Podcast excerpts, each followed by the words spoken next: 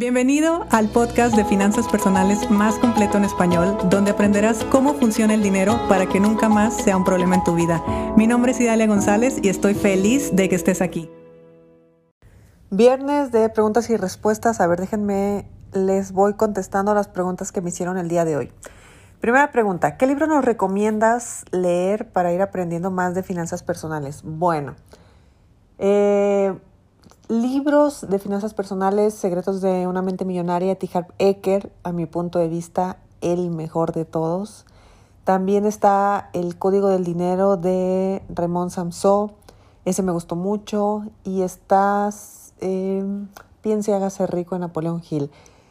Esos tres, a mi punto de vista, son los que a mí más me gustaron de finanzas personales. Sin embargo, hay otro libro que me encanta que se llama El poder de la mente subconsciente de Dios, se me fue el nombre, Joseph Murphy.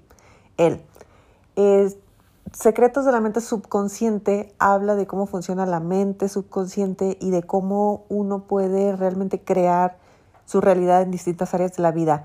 Hay un apartado que habla de dinero, pero también habla de relaciones, habla de familia, habla de trabajo, habla de mil cosas. A mi punto de vista, es un muy buen libro que aunque no sea un libro de finanzas personales, yo realmente lo sugiero y realmente lo recomiendo. A ver, déjenme ver qué otra pregunta había. Ay Dios, a ver, esperen que aquí las tengo escritas. Vivo en Estados Unidos, no tengo cuentas en México en el banco. ¿Cómo puedo invertir y dónde? Bueno, buena pregunta, porque nunca se trata de dónde invertir, se trata de dónde me pueden enseñar a invertir. Esa es la verdadera búsqueda que hay que hacer. Las escuelas de inversiones o aquellas empresas que eh, te eduquen en la, en la inversión, a mi punto de vista, es donde debes estar. Mira, gente ofreciendo inversiones hay muchas, muchas. Y yo te podría decir que por ley de resonancia, cuando tú estás listo, las inversiones te llegan al revés de tú estarlas buscando. Sin embargo, sí es verdad que uno llega al punto donde quiere saber más y quiere tener más oportunidades de inversión.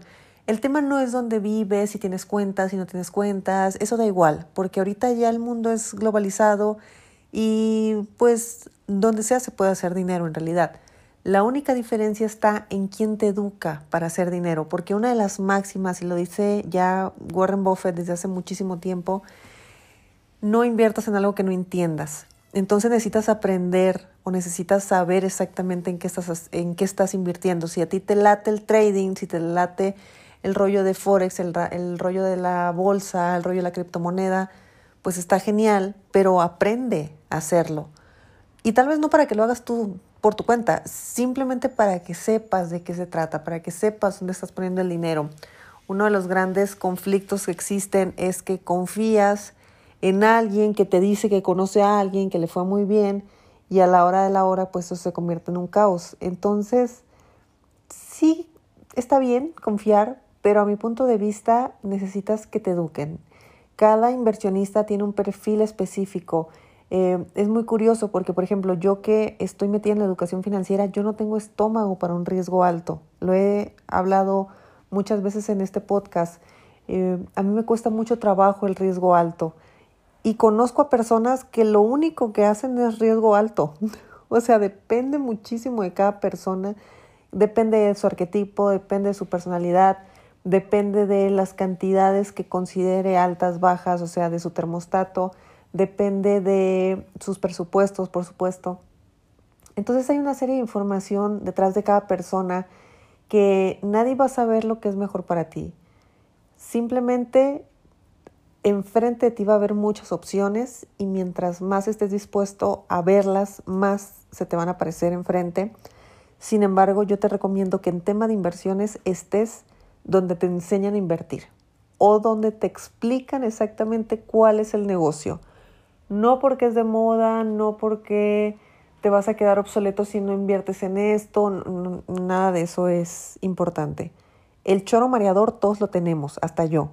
Lo importante es que tú realmente puedas entender eh, el mecanismo por el cual ese dinero que tú estás poniendo va a ser más dinero y de dónde va a salir ese retorno de inversión y esas ganancias que en teoría te están prometiendo o te están diciendo. Y bueno, ¿cuál es la tercera pregunta? La tercera pregunta es ¿cómo puedo cambiar mi mentalidad de pobreza? bueno, aquí me río por mí, no, no es nada personal, me estoy riendo de mí misma. Miren, la mentalidad de pobreza es un programa que todos tenemos, todos. Pobreza, carencia, escasez, en fin, es parte del mismo sistema y es parte de la misma programación colectiva. Lo importante es empezar a ver el vaso medio lleno, porque el vaso ahí está. Que algunas personas elijan verlo medio vacío es una cosa, que otros lo elijamos ver medio lleno es otra. Entonces, más bien, cuando hablamos del el tema de la mentalidad, eh, yo te sugiero que te pongas a investigar cómo piensa una mente de una persona que produce dinero, que genera dinero, que multiplica el dinero. ¿Cómo actúa esa persona? ¿Cómo está pensando esa persona? ¿Desde qué perspectiva ve el dinero esa persona? Y eso te va a dar pie a que tú puedas comparar cómo piensas tú o lo que para ti es normal y lo que para la otra persona es normal. Ahí es donde puedes empezar a ver las diferencias. Y esto, a ver, si tienes amigos, tíos y familia rica, pues qué bueno. Pero si no, no pasa nada porque tú misma la puedes encontrar en internet. Y ahí mismo tú puedes ver los patrones de conducta de una persona que hace dinero y los patrones de conducta de una persona que no hace. Y con patrones de conducta me refiero también a los pensamientos dominantes que tiene y a todo el programa que equivale. Yo les recomiendo muchísimo, muchísimo la biografía de Elon Musk. El libro de la biografía de Elon Musk a mí me encanta porque me encantó cuando lo leí, porque realmente describe cómo, cómo piensa una persona que ya tiene dinero, que ya se puede retirar, que no se tiene que preocupar por nada en su vida y aún así elige el alto riesgo y elige multiplicarlo a niveles impensables. Entonces, ese es un buen libro y es una buena biografía precisamente para entender cómo está pensando una persona que tiene ya el dinero en la cabeza. Y, y sobre todo ese caso porque es un dinero que ya está listo para él y lo hace a través de su misma innovación. O sea, él no va por el dinero, él va por la transformación de sus ideas y eso como consecuencia le genera dinero. Y aparte, tiene el termostato listo para recibirlo. Entonces es sumamente interesante. Ese libro, bueno, será que yo lo vi y yo lo leí desde el punto de vista de un programa inconsciente y me pareció fascinante. La biografía de Steve Jobs también es muy buena, sin embargo yo te recomiendo la de, Elon Musk. Así que bueno, estas preguntas me hicieron el día de hoy. Espero que te haya gustado la respuesta. Así que, pues deseo que tengas un muy buen fin de semana y nos escuchamos el próximo lunes. Si te gustó el episodio de hoy, compártelo con quien crees que necesite escucharlo. Sígueme en mis redes sociales arroba Idalia González MX en Facebook e Instagram. Suscríbete y nos escuchamos mañana.